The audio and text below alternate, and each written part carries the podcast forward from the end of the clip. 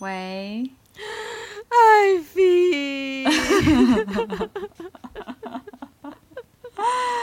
十分的悲戚。我终于有一个晚上可以跟一个朋友讲电话了，可不是嘛？我终于回到深圳了，by the way。你终于回到深圳了，可是我终于还是回不去深圳，你知道吗？我们有一个世界上最远的距离，嗯，我们有很多就是我们高中的呃学长姐还有朋友，我们在香港有一个群嘛。嗯、然后呢，前两天就是香港有新闻发布了说那个呃就是从内地过来要什么时候才可以不用不用隔离什么的，嗯、然后据说会延续到十二月。嗯 所以呢，我们群里面已经很多人开始拜早年了。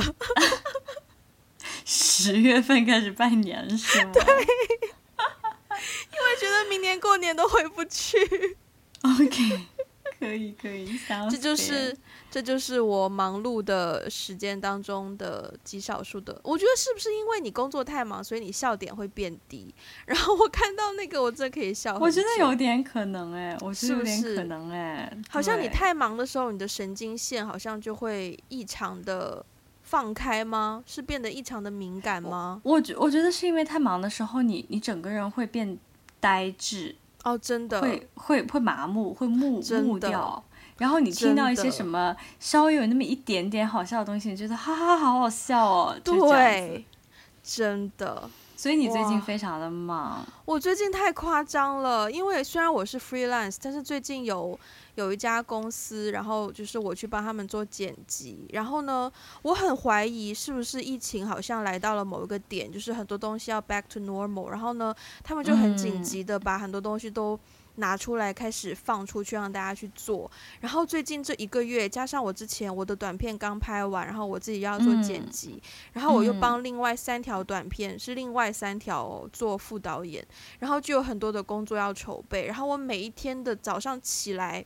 就是要么是去剪辑的路上，要么就是去谈镜头的路上，要么就是在家打、嗯、打打一些 paperwork 的工作，要么就是自己在忙自己的剪辑，就真的没有一刻大脑是休息过的。然后，天哪，我这个苦水真的是吐到。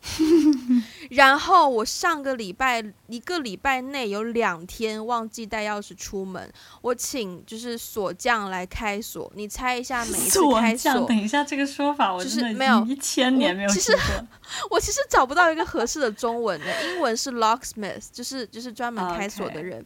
Okay. 你猜你猜一下，每一次开锁要收费多少钱？港币是吗？就是我可以帮你换算成合适的币种了，你就猜那个。就就我那我就直接猜港币好了。好，三三三百，double it 啊，六百啊，六百八，开一次，basically 就是一百美元，天，一百刀开一次，所以。而且过了晚上十二点还会再加一百块，因为我家有楼下大门一个锁，然后我家那个单元一个锁，然后我自己的家门一个锁，所以有三个锁，三个锁加起来 total 是六百八。如果过了晚上十二点就变七百八。所以我有一天 破财消灾。我有一天就是忘记带钥匙的那一天，我早上出门是正常，就是搭捷运去上班，搭地铁去上班。嗯、然后下班之后呢，剪完片，我又马上要飞奔去另一个地方谈镜头，就直接 call 了一个 Uber。那一趟 Uber 又花了我大概两百块左右，所以我那一天仅仅是开锁加搭车就花掉我一千块港币。天哪，真的是天哪！真的是，对，所以你最近的工作当中，你你最就是让你忙碌，让你或是说忙碌最不爽的点，是因为 呃客户吗？可以这样讲吗？呃，我觉得客户是那个加速剂吗？或者是一种、嗯、对。就是好，因为我前段时间在剪片嘛，包括今天，就是今天礼拜三，我们今天，呃，这期节目上线是礼拜四，我们是 literally 到了前一个晚上才有时间来录节目，而且是 midnight，对，现在已经晚上十二点半，对，对，然后对客户是，其实我可以理解说客户有要求，which is a good thing，因为你必须要对你想要的东西有要求，可是呢，就是呢。首先我最近的事情是工作量的确很大，这是一个问题。嗯、然后另外一点就是，有的时候你见到客户来提出来的要求，你真的会摸不着头脑，就是就是你不你不能，就是 why，就是好，比如说你会有的时候会觉得客户提出来的要求很无理。比如说，OK，最近有一段有一条短有一条片子，嗯、就它、嗯、我不好透露它是什么类型的片子，反正就是一条影片。嗯、然后呢，那个影片的录制场所是在一个相当于大自然、很亲近大自然的度假酒店。然后对方是呃，就是穿着比较花的衬衫，然后在一个很东南亚风格，就有点像我们去泰国的那种。很大自然情况下的酒店的一个 outdoor 的空间去录的，然后它后面就有很多很自然的风光，一些树啊什么的，然后蓝天什么的。可是 versus 那个系列，其实很多人的影片录制都是在，要么就是在家里面，要么就是在办公室，所以都是一个比较封闭的场所。唯一那一个人他是在户外录的，所以其实那一段是让我觉得非常的 refreshing。结果呢，客户对于那一段影片的剪辑要求，其中有一条是说。I can hear there's bird singing in the background. Can we cut that? 然后我当时中文就，就是他就是要自然的这个 scene，但是他不要自然的声音。他就他就他就是他就他就 OK，overall，、okay, 他就觉得那个鸟唱歌很烦。然后我想说，我想说，嗯、um,，我知道我当时看到那条要求的时候，我真的是无从下手。因为首先在技术上来说，这不是一件容易的事情。就哪怕是我们做电影、拍电影的时候，如果你你的那个声音上，你的台词跟鸟叫声重叠，你通常在现场可能现场会要求说我们再来一条，就希望不要跟那个声音重叠。何况我们当时我拿到这些素材只是一个。Zoom recording 就是在用 Zoom 开会的一个 recording，我实在是无从下手，不知道如何帮他去修饰这个部分。然后再加上我觉得，哎，people pay for that kind of sound，就是人家会专门花钱请你加入一些这种特殊的音效，然后我们的客户去想我们。Anyway，就是这样子，类似其实很小的事情，可是当你真的是被工作压力压到一个境界的时候，你就会觉得，呃。你在开玩笑？很无理，嗯，对，嗯，对，所以我觉得这类似这种是违背常理的事情。Uh, OK，所以你会觉得你的客户通常会要求你做一些违背常理的事情吗？我不会说通常啦，只是说当我觉得客户 烦的时候，都是在 要求我做一些有点违背常理的事情。就可能他们对于影片的一个定义跟我对于影片的定义不同。那毕竟了解，了解，对，毕竟很多时候当我在贩卖我的剪辑能力的时候，我在剪的都不是一个可能创作上很高要求的东西，它可能就是一个比较有功能性的东西。那如果是功能性的话，客户就会有一些譬如。说哦，你可不可以把特定的字剪掉，或者是你可不可以把特定的一句话剪掉？这种，那对我来说，我就会觉得，那你会毁掉整个 flow 啊，你整个会不正常啊。可是客户就觉得内容最重要，但是明白，对我就要调整一下心态。了解。天哪，我们一开始不到十分钟就吐槽了这么多，我不知道大家会不会觉得听到很压抑。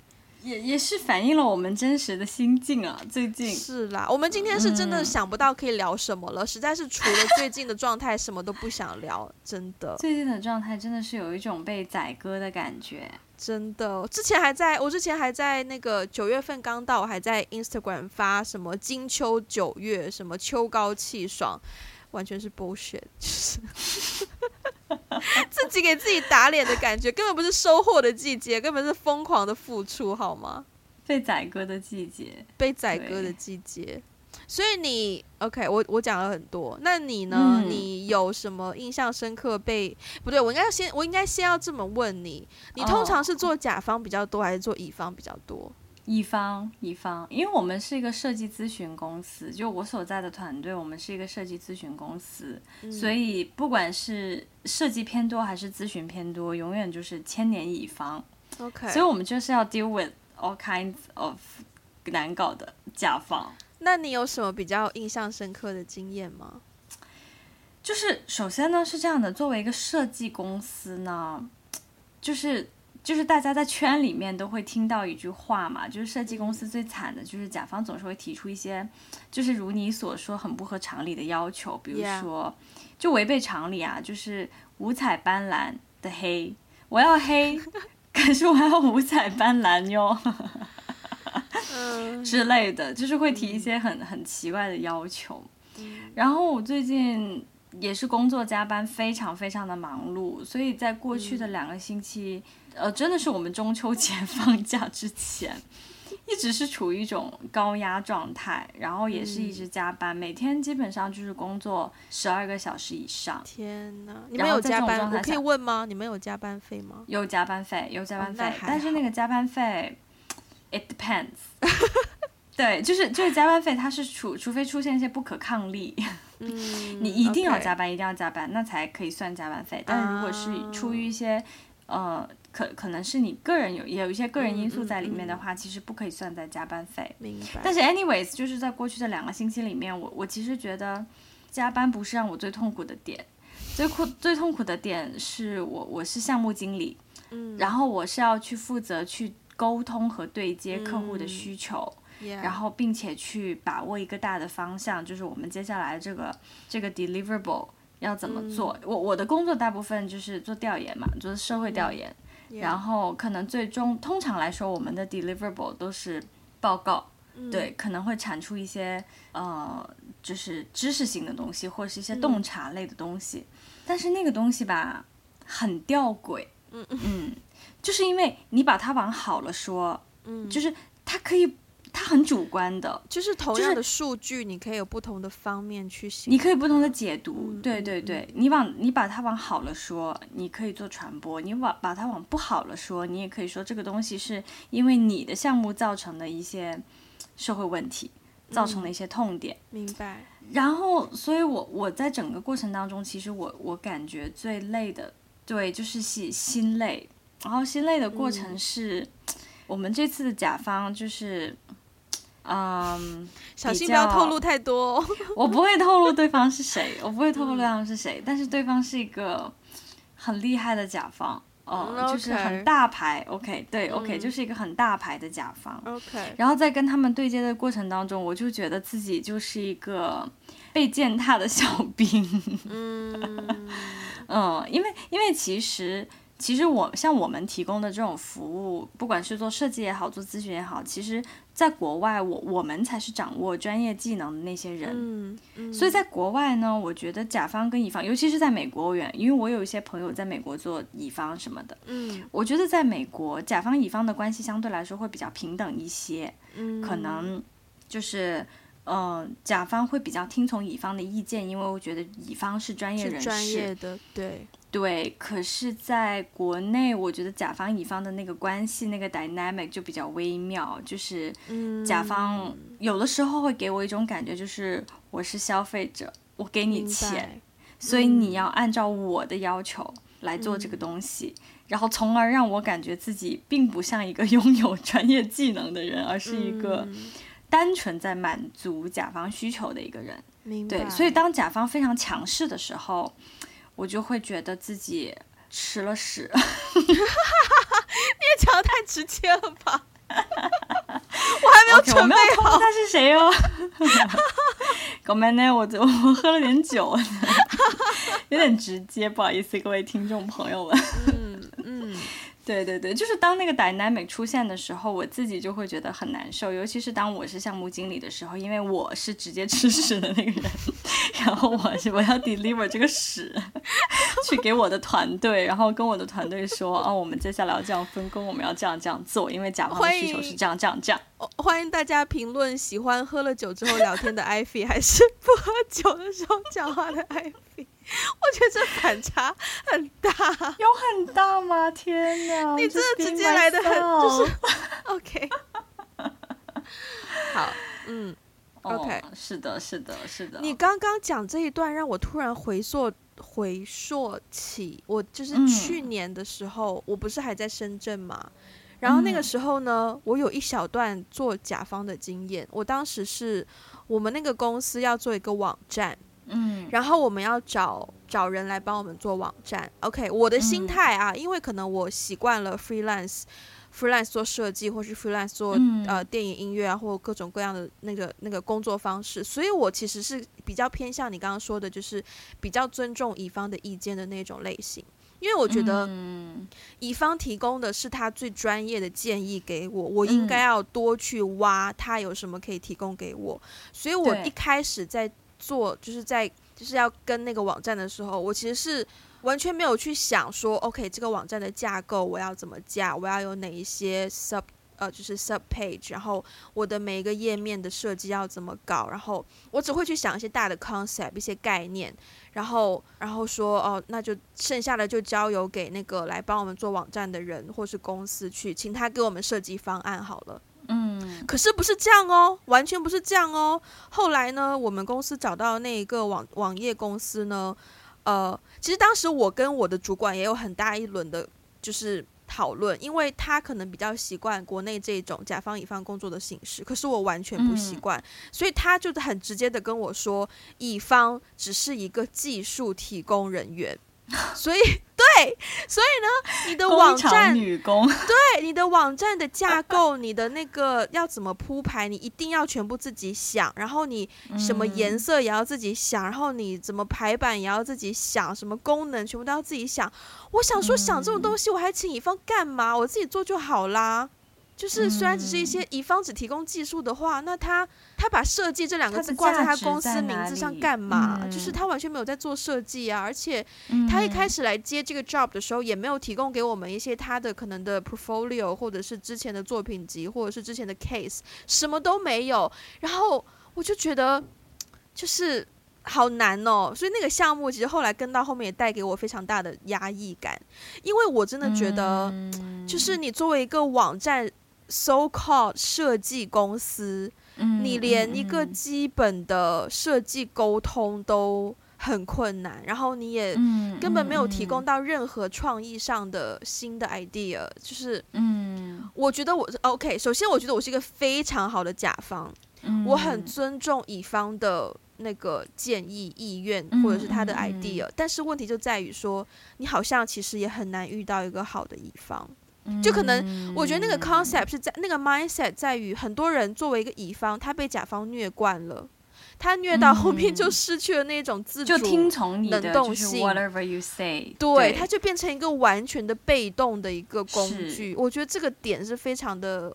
非常有害的，对于整个生态，特别是设计圈。对对对对，我我觉得你刚才提到这个点很有趣，就是因为我曾经也短暂的做过一段时间的甲方，嗯，就是我我始终还是觉得这个甲方乙方的关系，就是他那个 dynamic，然后以及他在这个生态里面的关系，跟市场，就是跟整个整个关系，以及就是说对于合约的重视精神是很有关系的。因为，比如说我我自己就是我我对自己的定位就是我是个千年乙方，我偶尔也我一七年的时候短暂的做过甲方，然后我觉得做甲方的时候呢，我就会时刻提防，哎，这个乙方是不是骗我钱？这个报价报太高了吧？这个也，然后做乙方的时候就觉得甲方在白嫖吧，就是 前面两个礼拜白做了，是不是？你推翻，你说推翻就推翻，成本不要了嘛？对，就是就是，我觉得做甲方乙方都会有自己的那个就是立场立场。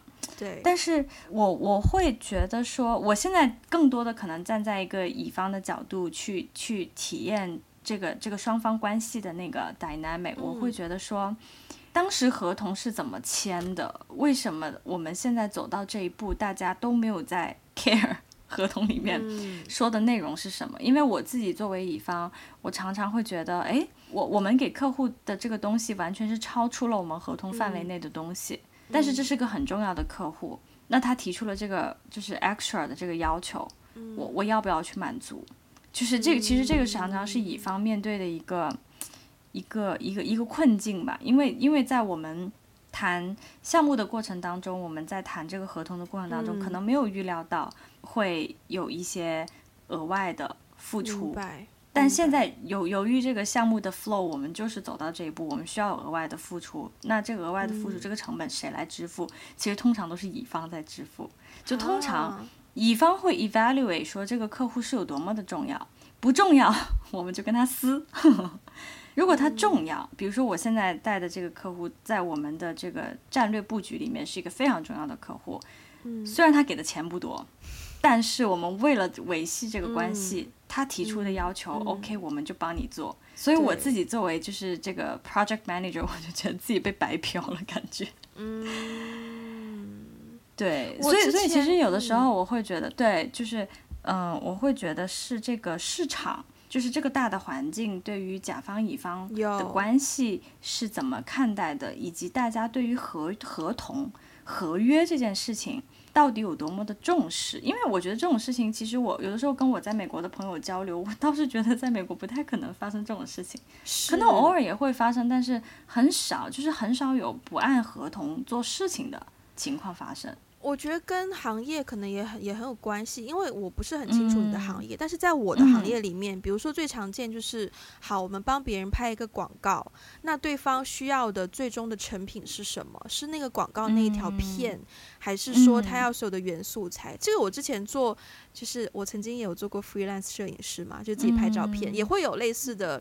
因为我知道我的那个工作内容以及我的成果会是一个什么东西，它是一个还蛮实质性的东西，所以我可以用那个实质性的数量去定义说，好，你给这个价钱，我就给我就给你十五张修好的照片。那如果你再加多少多少钱的话，我就会把所有原本的照片没修过的原图都给你，就是会有一个可以有一个很详细的去计算的方式。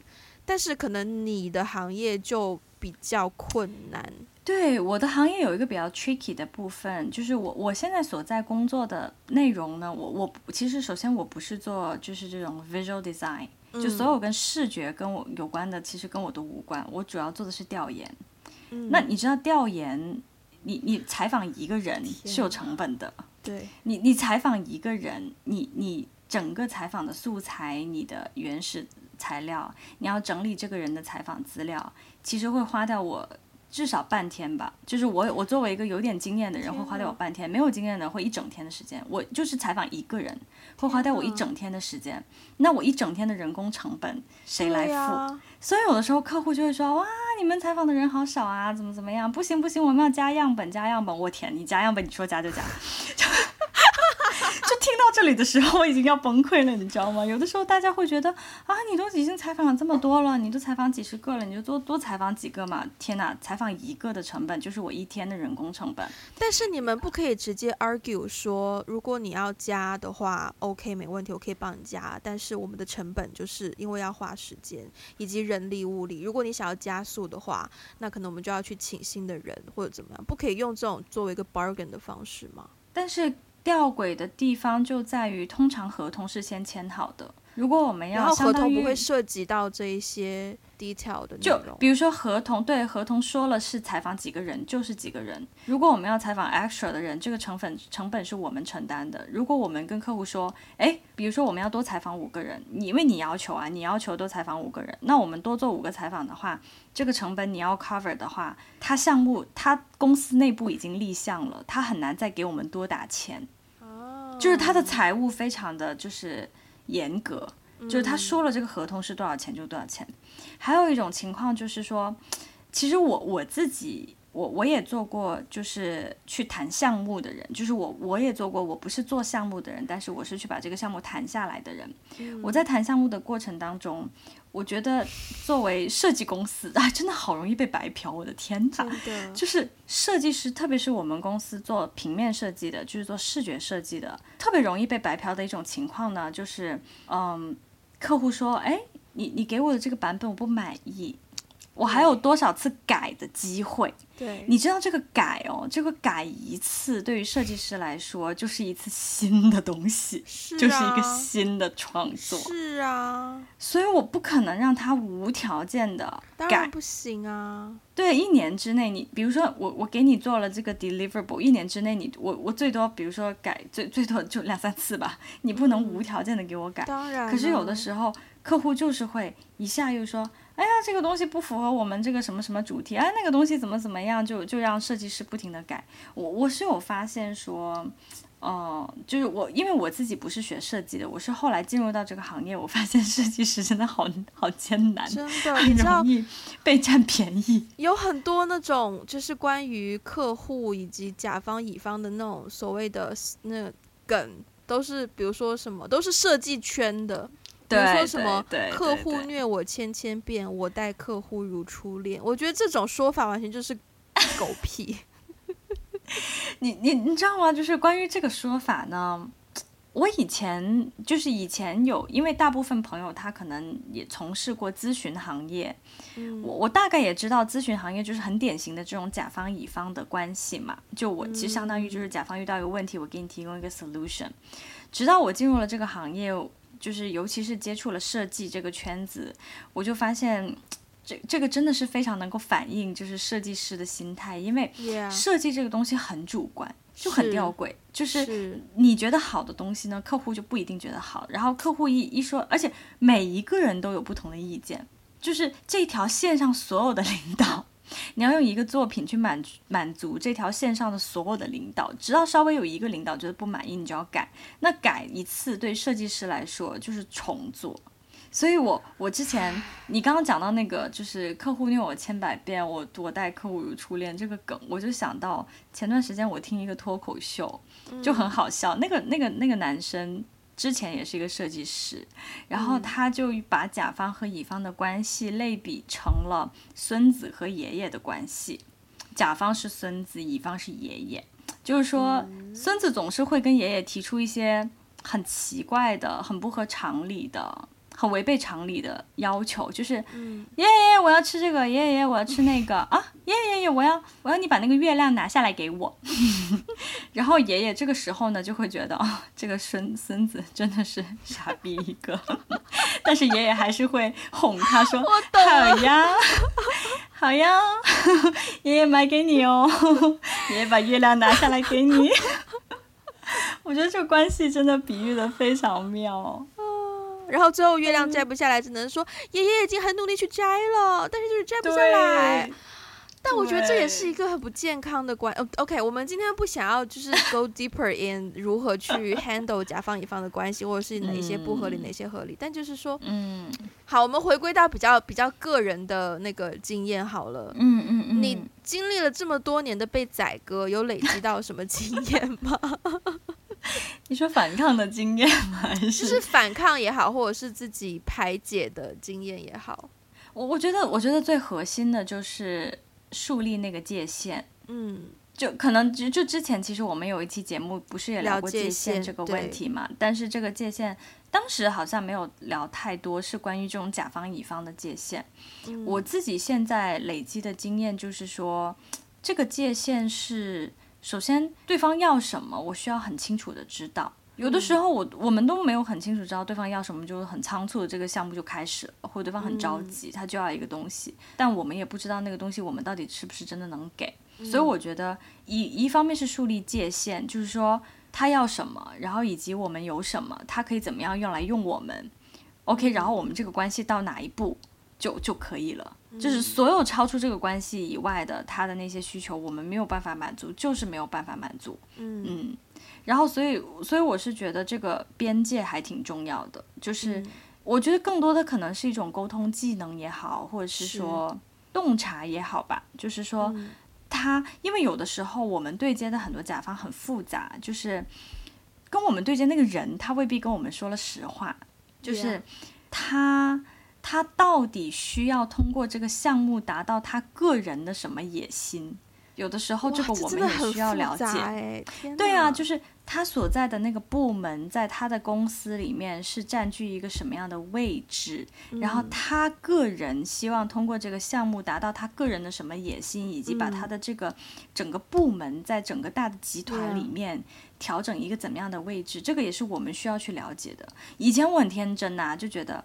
就是从事情的层面去考虑，就是哦，他需要什么，我们有什么，那我们能不能给？可以给就可以给，不能给就不能给。但是我现在可能会更多的去考虑说，哎，你你跟我说实话，你最终的目标是什么？就会会稍微跟他搞一下个人关系，就是说，是你你真实的想法到底是什么？就是你希望通过我我们来达到你个人的一些什么野心？一些什么的目标，因为这个也会完全影响后面整个整个整个项目。所以我自己可能更多的经验就是说，一方面是树立一个界限吧，就让他知道我们不是 任人宰割的团队。然后另外一方面是说，那你你你个人你你你最真实的你实际的想法到底是什么？不要跟我说事情，你跟我讲一讲你你你想要通过这个达到什么？对，我我们通常会通过这个去判断他的预算。会可以通过这个判断很多东西，去通过这个去判断他把我们的这个项目放在他的战略蓝图里面的哪一个 puzzle，以及他可以给我们多少预算，他希望我们可以达到最后的目标。就是我觉得这个可能比做那个事情本身要长远来看，这个东西可能比事情本身要更加重要吧。嗯，那你呢？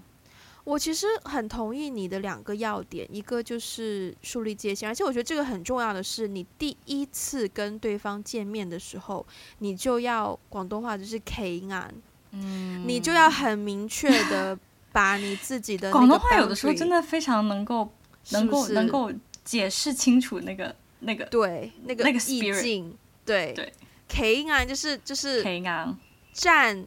站稳，好奇怪，站稳，对，站稳脚跟，嗯、对。所以其实这个也是要求你要对自己有很强的自我认知啦。所以你当客户提到某些要求的时候，你可以当即就回复他说做得到还是做不到。就是你一开始特第一次见面那个印象真的非常的重要。就是你要 be like you know what you're doing and you know what you're capable of。就是你要表现出很强烈的就是自我的那种形象。然后另一点就是你真的要知道对方想要什么。而且我觉得这个。这个点，呃，与其说你要知道对方想要什么，你不如说你应该要知道对方为什么想要这个东西。因为有的时候，嗯、对方想要的不见得是对他最好的，嗯，而且也不见得是你做得到的。所以你其实，因为最最终我们都是要讨甲方欢心嘛，就是讨客户爸爸欢心嘛。所以你不见得说哦，客户爸爸说我想要个苹果，你就给他一个苹果。说不定客户爸爸只是说他只是想要个水果啊。可是现在这季节苹果就是不好吃啊，就是没有桃子好吃啊。为什么不买一个桃子给他？桃子不是可以让他更开心？因为重点就在于很多时候甲方也不知道他想要什么。是这个，这个就而且这个就最难搞了。对，而且有一个点就是说，他认为苹果对他是最好的，其实不一定。就因为他只能看到苹果，他眼之所及，他只看到苹果，所以他就认为我是不是可以通过这个苹果达到我的目的？但其实不一定。对对，所以对啊，其实 overall 跟你的两个就是也蛮相似。但是你有尝试过反抗甲方吗？就是你有反抗甲方的经验吗？嗯，其实有，其实有，因为我我是那种性格比较急的急的人，然后呢，嗯、我我其实是一个很，我特别重视契约精神啦，嗯，所以一旦就是当这个东西超出了当时，哎，当当时谈好的合同不是这样子的吗？嗯、当他超出了这个合同范围内的时候，而且还有一个就是北方有一句话叫护犊子，可能很多人没听过，就是就是像。老老老鹰护小鹰，就是自己的孩子，我、uh, 会特别护自己的孩子，嗯的那个意思，嗯、就是说，因为我觉得设计师特别容易被虐嘛。Uh, 那我团队里面有设计师，我觉得我不可以，我觉得我做一个谈项目的人，我不可以让我的设计师被虐。就是行业里面规定，设计师可能对很多设计师会被虐，但是这件事情不可以发生在我谈的项目上面。我要跟你分享一个小。就是我经我遇到过的一件事，OK，, okay. 你知道，就是拍电影，常常一个剧组除了可能制片，应该，嗯，应该这么讲，常常一个剧组所有的人都是临时找来的，所有的人都是跟可能电影公司签了某一份合约，然后每一份合约都有可能是不一样的，比如说可能。对，就是每一个组别，就是可能像我之前，我常常都是副导演组嘛。那副导演组每一个人也都是个体跟制片签的合约。嗯、但是像一些呃摄影组啊，或者是灯光组啊，或者是美术道具，他有的时候就会是那个 department head，他会带自己的人去。然后他帮自己的人跟那个电影公司谈 deal，然后谈他们的酬劳什么的。所以你刚刚说到护犊子，我就觉得，就是常常 那个电影剧组里面每一个 department head 都会去做这件事，就是帮自己底下的人争取到最多的福利或者是最基本的一些保障。我之前某一次拍戏遇到过一个经验是，因为在电影拍电影的时候，我们都会用对讲机沟通，在现场的时候，嗯嗯嗯，那对讲机它是有各个不同的频道的，就可能通常 chat 第一屏就是给导演组的沟通，然后第二屏就会是一个闲聊的频道，嗯、然后第三、第四、第五、第六就是分别什么摄影组啊、道具组啊、美术组啊，不不不分散的。然后那一次呢，那一部戏可能资金流有一些小问题，然后某一个组别他就。呃，可能有一个月没有收到他们的酬劳，嗯，这件事情在在这个圈子是很严重的了。其实，因为我们、嗯、我们做一个项目给你开工三四个月，你不可能项目完了你才付钱给我们嘛？那我们这三四个月要靠什么过活，对不对？嗯，所以常常有的时候如果是三四个月，就会是月付或者是每个礼拜付一次这样子。那一个月没有收到就很严重。然后呢，有一次我们在已经开工了那一天，大家都拿到对讲机喽，然后呢。就有一个声音，因为我在全我在一品嘛，然后就有一个声音来到一品，很明显那个声音是陌生的，他不是一，他不是属于一品的人，他就用一个非常沉稳的声音，他当时讲英文，他要在一品里面就就就有一个小的宣布，就说如果今天下午五点前没有收到银行转账的话，我们整个组别就是明天会罢工。对，然后我当时听到，我就想说，发生了什么事？就是发生了什么事？对，我当下觉得天哪，万一他们真的罢工怎么办？怎么办？可是想一想，我又觉得、嗯、天哪，这个 department head 就是很有 guts。对对对，因为他其实也是在完成导演要求的。某种程度上来说，导演或是这个电影剧组就是他的客户。虽然说在创意产业，你常常也会需要有你自己的付你自己的那个创意产出，但是很呃，换一个方式讲，其实你可以理解为他是。就是导演是他的客户，电影公司是他的客户，所以他一方面的确是靠电影公司去呃给他薪给他酬劳，但是另一方面就是他怎么说就那个关系啦，就我觉得还蛮微妙的。然后、嗯、你刚刚讲到护犊子，我就觉得嗯，这是一个非常好的例子，就是、嗯、对是对反抗甲方的例子，因为我觉得那个点是在于你要相信你自己的价值，对对。对。对因为如果你自己都不，你有底气可以去反抗，是就如果你自己都不相信你自己有这个价值的话，那你就只能是一辈子都被客户虐啊！我觉得，对对，所以就是有的时候我也我也比较纠结吧，就是因为我的个性其实是比较我比较急性子，然后我也很在意规则。就是一一旦这个东西它完全超出了规规则，我们原原先说好的那个规则或是合同以外的东西的时候，我就会觉得，哎，怎么 怎么不按规则办事？怎么这样啊？怎么 白嫖呢？对呀，就就就是会这样，所以我有的时候会特别急，然后在急的过程当中，我我可能我的下意识，我的第一反应就是去反抗。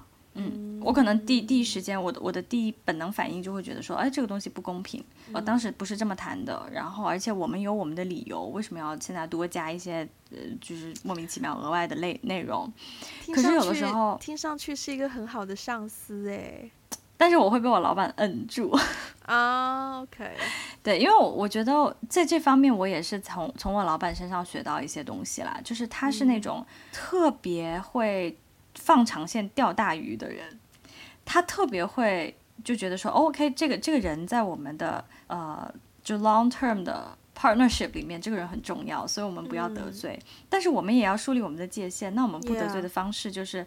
OK，我们这一次我们先了解清楚他到底是怎么想的这个问题，我们先满足他，就是有点像他会很有那种意识，就是说对待不同的客户会有不同的 face。的人，嗯嗯、就比如说对待这个人，他觉得哦，他不满意，但他又很重要，哎，那我们就先满足他的这个想法，我们先了解他的想法是什么，我们一点一点给他甜头，让他离不开我们之类的。但如果是我的话，我觉得啊，他他怎么要一些就是超出范围内的东西，我我就会我就会跳出来，我就炸毛。对，但他就是会非常的，也是啦，嗯、也是要 look at the bigger picture，但就是那个度还是要。那 OK，那如果你被你的老板。摁住了，但是你又有一些可能情绪或是什么的，嗯、你就是被宰割，然后压力大的时候，你会做什么去去缓解自己的状态？其实是这样的，就是嗯，就是最近发生的事情嘛，就最近这个项目，就是我我被他摁住了，首先，嗯嗯、然后呢，他他倒是花了蛮长时间开导我的，嗯，嗯，他开导我的方式大概就是说你。你加班，或者是说你们这个项目组，呃，承担的这个成本，其实公司的成本，不是你们的成本。对，嗯、就是他会很理性的跟我分析这个东西的利和弊，然后为什么你现在要冷静啊，嗯、不要冲动啊。嗯、就他会跟我分析，就冷静下来去分析很多东西，然后以及就是说，嗯、呃，他怎么说呢？就是我我我自己会觉得说，OK，在公司里面还是比较 supportive 的一种氛围吧。嗯，嗯，就是至少。他他 understand，他他理解我我的愤怒，嗯，嗯，然后同时他给出了一些他的建议，他没有就是任凭我说啊你爱怎么样就怎么样，嗯嗯，他给出了一些他的一些建议，然后并且他理解我的心情，然后最终很好笑的就是说，他非常喜欢去按摩。哦，就就 literally 就是就对按摩，然后他就说，哎呀，那个那个那个就是项目组也不容易啊，大家就吃一顿好的呀，或者大家一起去按个摩呀，怎么怎么样。虽然按摩非常的微不足道，但是我还是觉得，而且是用项目的钱，就是不是我们自己的钱了，嗯、对，是公司出钱，然后所以他就会觉得，所以我我有的时候就会觉得说，这种这种。精神上就是心理上的，就是安慰还是，是还是很重要的，对，是很有必要的。虽然他，你说他有什么帮助，可能也真的没有什么帮助，该加班还是加班。但是我心理上还是会觉得我是被理解的.然后而而且是某种程度上我我有被呃安慰到了，嗯。嗯，对，所以压力大的时候，其实我觉得来自团队内部的支持还挺重要，很重要，是真的很重要。我觉得我想就就就让我想到之前很多次，特别是拍合拍片的时候，当你的团队有比较多外国人的时候，他们就很，我一开始很不能理解，就是为什么收工要一起去喝酒，就是 你已经对着这一群人对了一天了，而且这一天你们可以吐槽一下客户啊，是不是？我重点是老板们就是我的客户。因为我只是接他的 order 做事情，所以可能现场我都会得到一些不是很合理的要求.但是在拍摄现场就只能是当下去回转，然后当下马上去想解决方式。所以我一开始的时候就觉得说，为什么一天都已经对你这么讨厌了，然后收工你还要请我们去喝酒，就是 why？但后来我发现电影这个行业就是就是 what what happens on the set stays on set，就是你真的不会把现场的东西带到。收工之后，然后，然后你收工之后跟剧组的人有一个就是更加 personal 的 social 的活动的话，的确你建立起人跟人的那个关系，然后再回到工作场所的时候，大家那个互相的沟通就会顺很多，然后那个互相的理解也会顺很多。但是，嗯，依然还是会出现一些呃可能很突发的状况，会让你当下会很难受。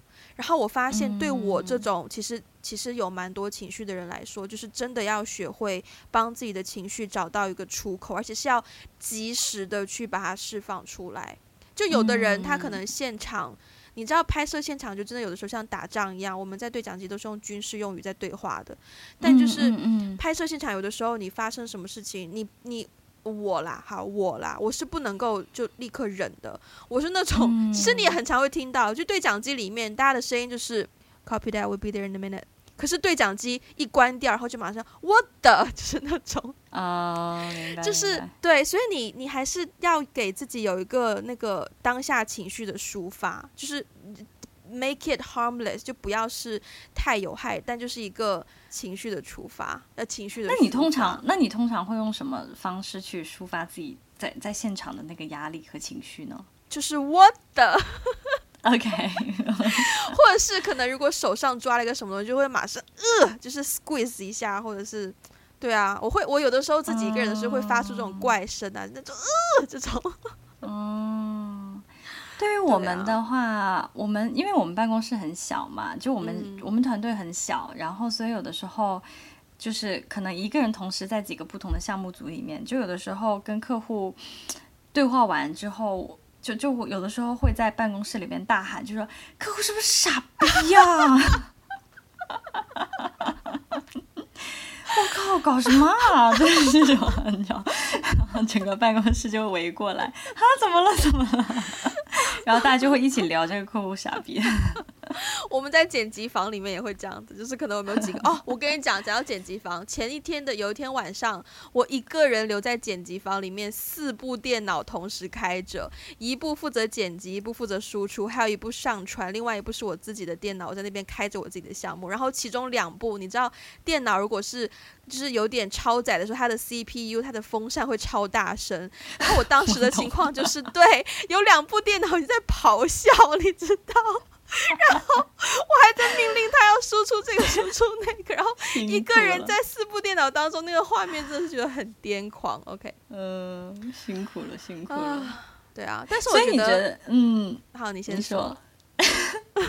所以，所以，所以，所以你觉得，就是你你自己听起来也是一个资深乙方，那你觉得做、啊、对？那你觉得在做作为一个资深乙方，未来就你觉得对未来的工作？有什么启发吗？就被宰割这件事情，我觉得你就是人外有人，山外有山，就是我觉得你永远要做好被宰割的准备，永远要做好被宰割的准备。但是每一次被宰割都要吸取经验，然后让自己变得越来越不容易被宰割。